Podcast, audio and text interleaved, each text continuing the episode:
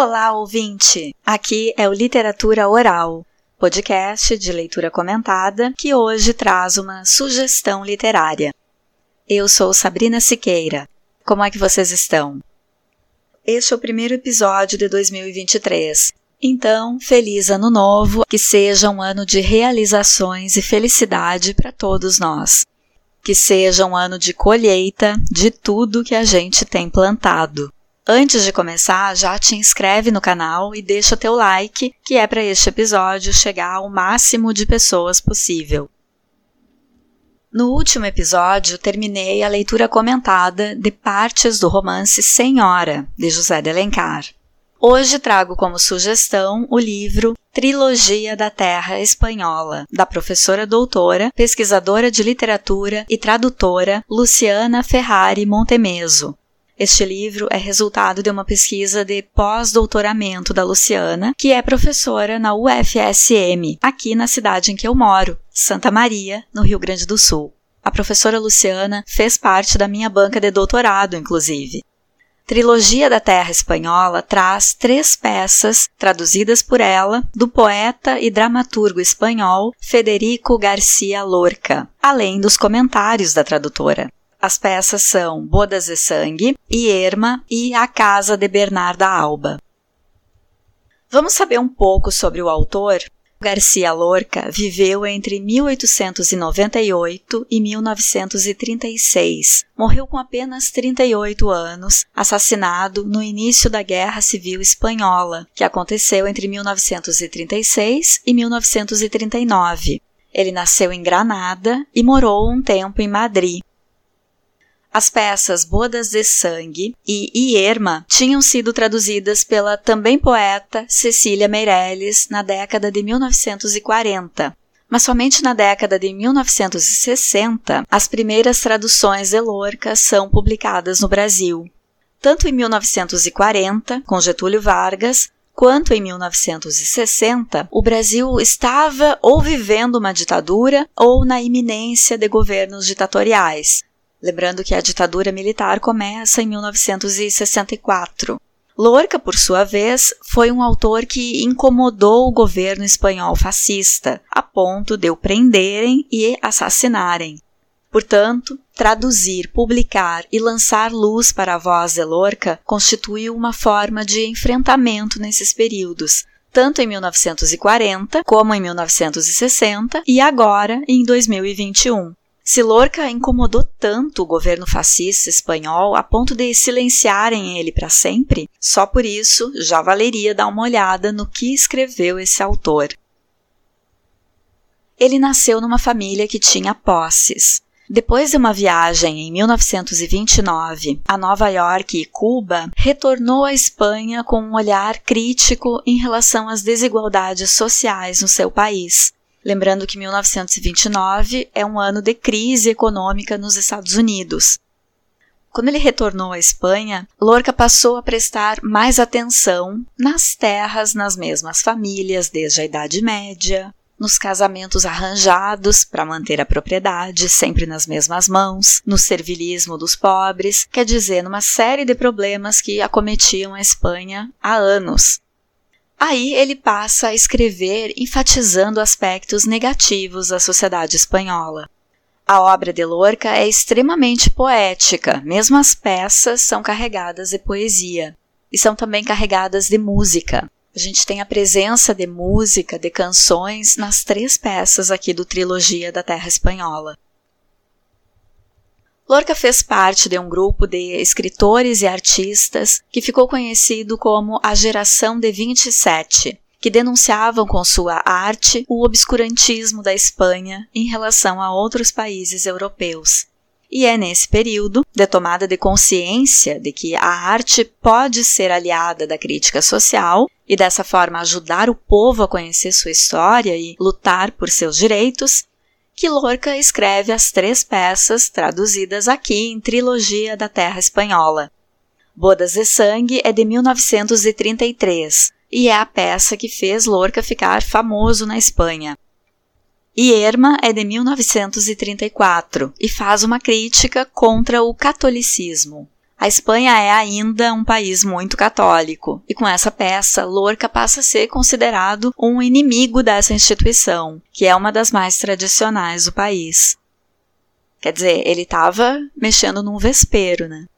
A casa de Bernarda Alba foi finalizada um mês antes do assassinato do autor. Ele não chegou a ver a peça encenada, portanto. Em Trilogia da Terra Espanhola, a pesquisadora Luciana Montemeso levanta essa questão de por que traduzir novamente peças que foram traduzidas com competência para a nossa língua. E a explicação da autora diz respeito às variações pelas quais a língua passa. Diferentemente das obras originais, as traduções envelhecem, ela explica. E isso porque a língua é dinâmica e mutável, a gente não fala hoje como nossos avós falavam, não é verdade? E especialmente a linguagem do teatro depende da empatia do público para se efetivar durante o espetáculo. E essa empatia, esse entrosamento, acontece também pela linguagem verbal. Outra explicação da tradutora é que as peças foram escritas num período que, em que a Espanha era predominantemente rural, para que o público de hoje entenda melhor os conflitos em que estão presas as personagens, entenda seus costumes e tradições, para ajudar o público a alcançar a força poética e dramática do texto original de Lorca, é importante que a linguagem da tradução seja atualizada. Um diferencial do Trilogia da Terra Espanhola são as notas, os comentários críticos à autora, que nos ajudam a situar e entender muito melhor o texto de Lorca. É a primeira vez no Brasil de uma publicação dessas três peças juntas e com uma introdução crítica, que é fundamental para o bom entendimento do leitor contemporâneo. A tradução da professora Montemeso funciona de forma a lembrar o leitor de que ele está diante de um texto ambientado na Espanha do início do século XX. E ela chama atenção para o sentido diferenciado que as peças adquirem quando lidas assim, em conjunto, uma na sequência da outra. A importância das traduções e dos tradutores dispensa explicações. A gente que gosta de literatura sabe disso. Todo o nosso aplauso e nosso agradecimento aos tradutores. E por falar em Cecília Meirelles, que foi tradutora de Lorca também, o LO tem o episódio 23 com Romanceiro da Inconfidência. Se tu não ouviu ainda, depois de escutar este episódio, corre lá, escuta e deixa teu like. Então, Trilogia da Terra Espanhola reúne pela primeira vez no Brasil, traduzidas para o nosso português, as peças Bodas de Sangue, Ierma e A Casa de Bernarda Alba juntas e com comentários críticos. Montemeso explica que as três peças possuem elementos comuns que permitem definir esses textos como uma trilogia. Essas três peças mostram personagens femininas fortes, que moram em aldeias ou povoados pequenos. São mulheres oprimidas pelas tradições desses lugares, marcados por códigos de conduta patriarcais e obsoletos. Luciana cita outro pesquisador da obra de Lorca, Mário Gonzalez, para quem é como se Garcia Lorca tivesse escrito uma única tragédia com essas três peças, em que é ressaltado justamente o feminino. Na página 15 de trilogia, Luciana cita Gonzales falando dessas personagens femininas de Lorca. Abre aspas. Mulheres em geral que são destruídas pela sociedade, transfigurada em aldeia, na maioria dos casos aldeias fechadas, onde se instalam as coordenadas de verdadeiros infernos. A forma dominante desses infernos costuma ser o casamento, que se torna contraditoriamente esterilizador do indivíduo. E aí as mulheres não são apenas vítimas, são cúmplices e carrascos de si mesmas, na perpetuação do código estabelecido pelo homem. São mulheres para as quais restou apenas um tempo, o da espera, da espera do nada, prisão em que se consomem sua capacidade de amar e sua vocação de liberdade. Ainda na página 15, a autora comenta: não só o ambiente comum, os pequenos vilarejos andaluzes, mas também os temas relativos às normas sociais e familiares, à solidão humana e ao desejo de liberdade são constantes nas três peças. Andaluzes aqui, pessoal, se refere à Andaluzia, região do sul da Espanha, onde fica a cidade de Granada, que é a terra de Lorca. Na página 16, a autora fala de como a honra é abordada nas peças. Abre aspas. A honra, compreendida como uma imposição familiar, cobrada da mulher no espaço privado, evidente em Irma, e defendida pelo homem no espaço público, preponderante em bodas de sangue, e a opressão patriarcal que silencia os desejos de realização pessoal, destacada em A Casa de Bernarda Alba. Montemeso fala ainda sobre símbolos que se repetem nesses textos, que Lorca escrevia de forma poética e colocava muita informação em símbolos que se repetiam. Abre aspas. Cada peça possui um símbolo primordial e outros vários. Os símbolos primordiais são o sangue, em bodas de sangue, a terra, em Ierma, e a casa, em A Casa de Bernarda Alba. Vamos saber um pouco mais sobre as peças?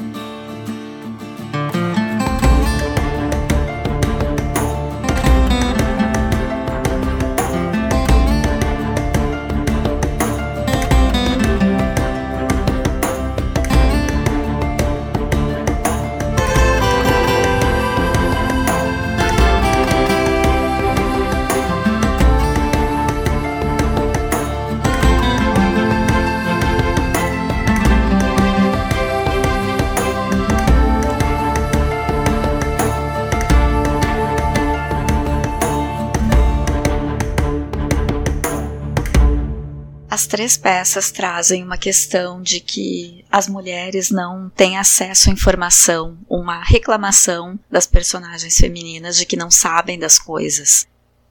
Em Bodas de Sangue, a noiva não participa da escolha da data do casamento, por exemplo. É definido entre a mãe do noivo e o pai dela. Em Erma existe essa lamentação por parte da protagonista, Erma, de que não sabe das coisas, de que é um lamento por as mulheres não saberem, não terem informação, não terem conhecimentos. E em A Casa de Bernarda Alba, a própria protagonista não sabe, ela pensa que sabe tudo, que domina tudo dentro de casa, mas ela não vê, não percebe a grande avalanche de sentimentos que está crescendo entre as filhas. Bodas de Sangue essa peça é sobre um casamento que termina em tragédia, porque a noiva foge com o antigo namorado, que por sua vez é da família que assassinou no passado o pai e o irmão do noivo. O argumento para essa peça foi um crime passional noticiado nos jornais num povoado espanhol em 1928. Essa peça é de 1933. A noiva da peça vive em uma cueva, que é uma espécie de caverna incrustada na rocha, muito comum na Andaluzia. Ierma, peça de 1934. Garcia Lorca menciona nessa peça uma romaria que existe em um município da província de Granada, todo dia 5 de outubro, desde o século XVII, que é a Romaria Romeria del Cristo del Panho, que reúne muitas mulheres que desejam engravidar. Na peça, a protagonista, Irma, é obcecada por engravidar. Na página 27, sobre Irma, Luciana Montemeso fala, abre aspas, Irma é uma mulher conflituada entre o desejo de ser mãe, o qual não consegue realizar, e a aparente tranquilidade do casamento. Como o desejo não se concretiza, a protagonista vai aos poucos se tornando taciturna e amarga, deixando-se dominar pelo desespero. Paradoxalmente, embora se veja ligada à terra cultivada por Juan, Irma se sente seca, murcha, incapaz. Fecha aspas. Bom, Juan é o marido de Irma. E aí Luciana explica que a palavra, o termo iermo, é significa terreno seco, impróprio para o cultivo. E mais para frente ela vai explicar que isso é uma coisa que Lorca faz muito nas peças e nos textos dele, colocar nomes de personagens que têm um significado, como Ierma, significando seca, não fértil. A personagem Irma acaba por enlouquecer. A Casa de Bernarda Alba. Garcia Lorca faz referência a uma vizinha da família dele de quando era criança. Foi a última obra do poeta.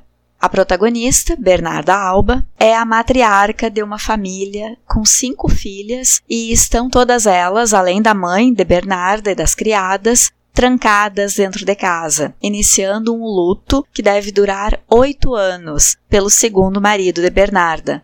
O conflito acontece em função do noivado da filha mais velha, Angústias, com um homem mais jovem que ela e que é cobiçado pelas irmãs, a peça inicia e termina com a protagonista dizendo a palavra silêncio. Na página 31, Montemeso explica, abre aspas, a extrema vigilância no comando da casa e da família, aliada à preocupação com as tradições e a propriedade, fazem de Bernarda uma representação da elite rural espanhola, alvo preferencial do teatro lorquiano. A intolerância é talvez um dos traços mais marcantes da matriarca, que justifica suas ações, uma vez mais, pela honra e imagem da família perante a sociedade em que está inserida. Por isso, o luto, por isso, o silêncio. Devido a tais características, a casa de Bernarda Alba passou a ser vista como uma metáfora da Espanha anterior ao franquismo, era preciso fortalecer as bases da tradição à força de autoritarismo, ainda que para isso fosse necessário tolher as liberdades individuais. Assim como fazem o Estado e a Igreja, Bernarda cerceia a liberdade de suas filhas, representantes do povo, reprimido e assustado, incapaz de enfrentar o sistema que o sufoca, embora desejoso de mudanças e liberdade. Esconde sua mãe e oprime as empregadas, Fecha aspas. Então vejam como Lorca se utiliza de metáforas nas peças para falar, na verdade, da situação de opressão e exploração do povo espanhol. Ainda na página 32, abre aspas. A Casa de Bernarda Alba é um exemplo do processo de articulação entre público e privado, com vistas a dominar as individualidades em nome da tradição que sustenta o poder econômico nas mãos de um determinado grupo. De maneira análoga ao que ocorre na ficção, a sociedade espanhola estava muito próxima de um conflito que acabou por levar ao silenciamento dos indivíduos, a guerra civil e a consequente ditadura franquista, que vigorou por muito tempo na Espanha, né? Fecha aspas, então. As criadas de Bernarda falam sobre não possuírem terra num determinado momento da peça, sobre não terem nada. Uma delas, a Pôncia, fala que os pobres só têm as mãos e um buraco na terra da verdade. A Pôncia diz: Nós temos nossas mãos e um buraco na terra da verdade. E a outra criada responde: Essa é a única terra que deixam para os que não têm nada como nós. E aí, na página 44, Luciana explica. Tal afirmação aponta, uma vez mais, para um dos temas mais atacados por Garcia Lorca, a necessidade de uma distribuição mais igualitária de terras por meio de uma reforma agrária, inicialmente implantada pela República, e que se tornou um dos motivos principais da reação fascista. Fecha aspas.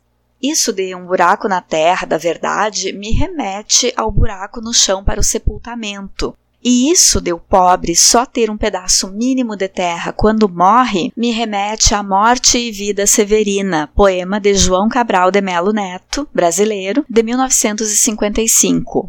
No poema, Severino é um retirante e nas suas andanças assiste a um funeral de um lavrador, é uma parte do poema que fala na reforma agrária que nunca aconteceu no Brasil, na injustiça, na distribuição de terras, nos trabalhadores que passam a vida trabalhando na terra dos outros e só têm de si o pedaço de chão no qual são enterrados.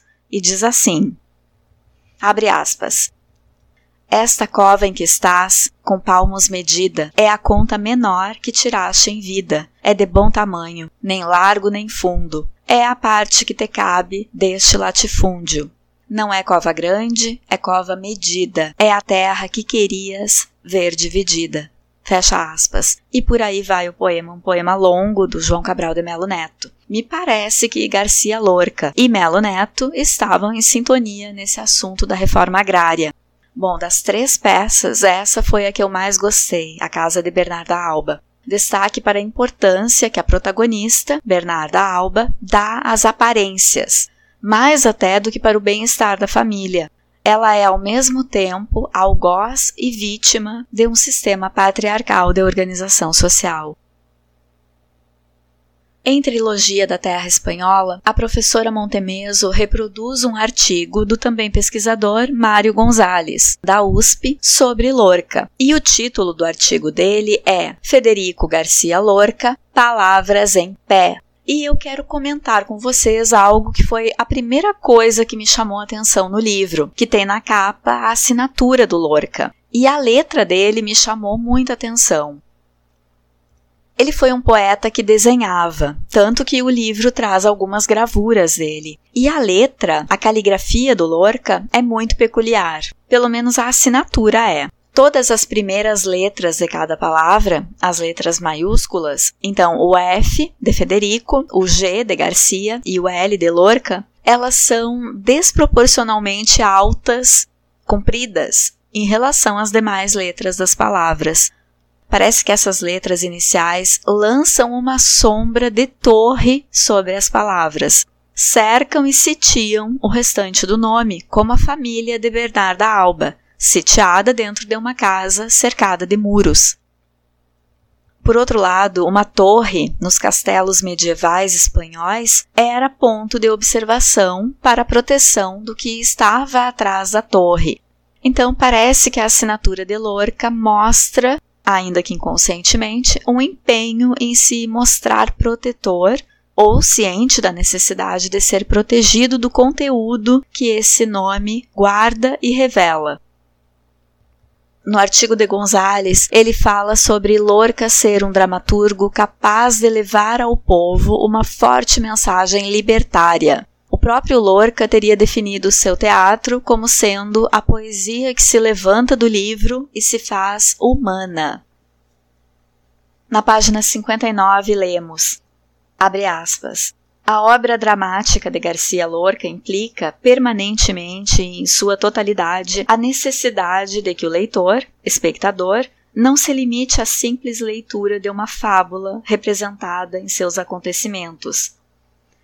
Lorca omite a representação de muito desses acontecimentos. O que importa não são os fatos, porém o seu significado. O teatro de Garcia Lorca consiste fundamentalmente na procura de uma linguagem dramática adequada à formulação de um conflito básico, o enfrentamento da liberdade individual com o autorismo institucional da sociedade enrijecida. Fecha aspas. Ao todo, Lorca publicou e escreveu 14 peças. Na página 61, lemos: Abre aspas. Em todo o teatro de Lorca, seus heróis, na maioria das vezes suas heroínas, são as vítimas do conflito apresentado. Então, as heroínas são as vítimas. Eles se defrontam com uma sociedade transmutada, em geral na figura de uma aldeia ou da cidade provinciana. Espaço limitadíssimo, onde todo mundo vigia todo mundo, onde tudo se sabe, onde a opinião alheia baseada na decantada honra, ganha estatuto de sentença irrevogável. Fecha aspas. Eu encerro este episódio com um agradecimento e os meus parabéns à professora Luciana Montemeso pela pesquisa, pela tradução e pelos comentários críticos. Adorei conhecer Lorca. Eu já tinha escutado a professora falar desse autor em palestras, mas adorei finalmente ler e melhor ainda, ler com esse aparato histórico, com essa com esse embasamento crítico, saber das escolhas de vida do autor, que em determinado ponto de sua vida assinou uma carta em defesa a Luiz Carlos Prestes, que estava preso no Brasil, no governo de Getúlio Vargas, na ditadura de Vargas, saber do que culminou no assassinato de Lorca, de como ele foi um autor engajado. Apesar de serem textos sobre a Espanha do início do século XX, são muito atuais e nos dizem muito. Aqui no Brasil, a gente acaba de fechar um ciclo de flerte do poder executivo com o fascismo, e é preciso estar sempre alerta sobre o que são direitos do povo, e sobre renovação democrática, porque esses são valores que precisam de zelo e observância, como parecem fazer as primeiras letras da assinatura de Lorca, que eu chamei de letras torre.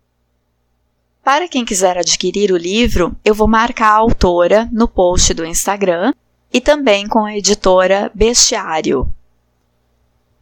Por hoje eu fico por aqui. Me conta nos comentários o que achou das peças de Federico Garcia Lorca, se já conhecia o poeta e dramaturgo, se ficou com vontade de ler. No próximo episódio do Literatura Oral, eu volto com mais sugestão literária ou leitura comentada. Fiquem bem, um abraço e até lá!